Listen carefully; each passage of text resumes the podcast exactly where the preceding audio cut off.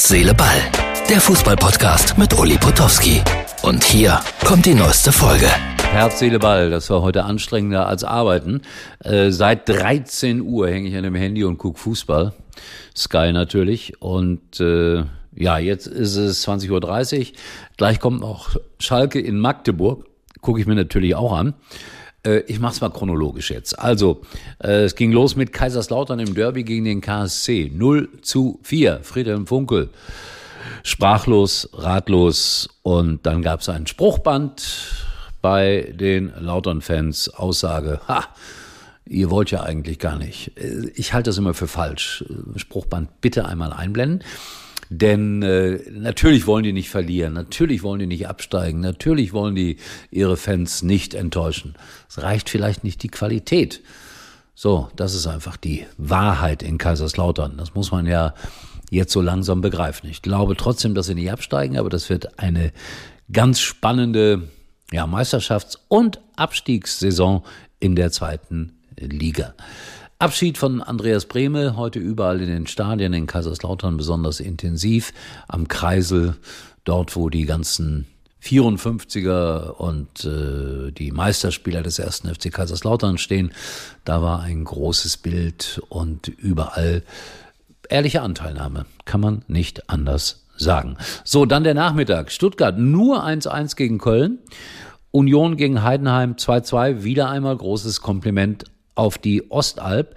Und Bremen gegen Darmstadt 98 ging auch unentschieden 1-1 aus. Und das war ein besonderes Spiel, weil die Darmstädter mehrfach jubelten, äh, noch ganz kurz vor Schluss vom VAR zurückgerufen wurden äh, wegen eines Handspiels. Ich hatte das Gefühl, die Hand war vor dem Körper, der konnte gar nichts dafür, aber das ist diese blöde Regel, äh, sobald die Hand im Spiel ist und danach ein Tor erzielt wird, dann ist es halt Hand, aber in dem Fall irgendwie für mich unverständlich und ein bisschen gegen das Herz des Fußballs entschieden. Aber gut, was wollen wir da sagen?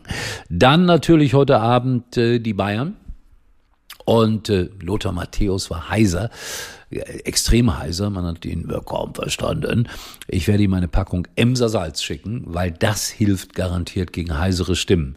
Also es war sehr schön, Lothar Matthäus auf diese Art und Weise zu hören. Er klang ein bisschen wie eine Mischung aus Roger Whittaker und Rod Stewart. Dann gewannen die Bayern 2-1 und ganz, ganz, ganz, ganz kurz vor Schluss machte Harry Kane den Unterschied aus. Ja, der 100 Millionen Mann schoss beide Tore für die Bayern. Es war ein knapper Sieg, es war ein enges Spiel und Thomas Tuchel freute sich äh, zusammen mit äh, Müller am Spielfeldrand und äh, Tuchel saß fast die gesamten 90 Minuten auf einem gepackten Koffer. Ein sinnbildliches Ereignis, wie ich fand.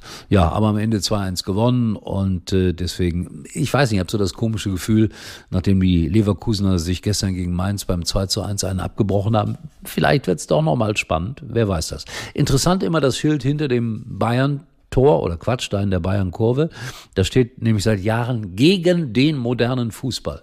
Jetzt frage ich mich auch seit Jahren, äh, wie kann das sein? Nirgendwo ist der Fußball moderner geworden als bei Bayern München und auch so erfolgreich, weil sie so modern waren. Naja, kleiner Tipp noch für alle, die gelegentlich noch lesen. Spiegel ein großes äh, Interview mit Nagelsmann, mit unserem Bundestrainer.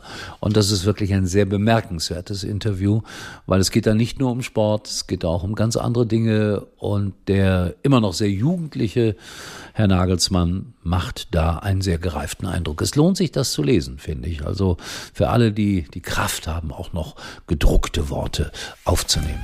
Herz, Seele, Ball muss ich beeilen, weil seit vier Minuten spielt Schalke und ihr wisst, naja, wir sehen uns wieder morgen. Tschüss.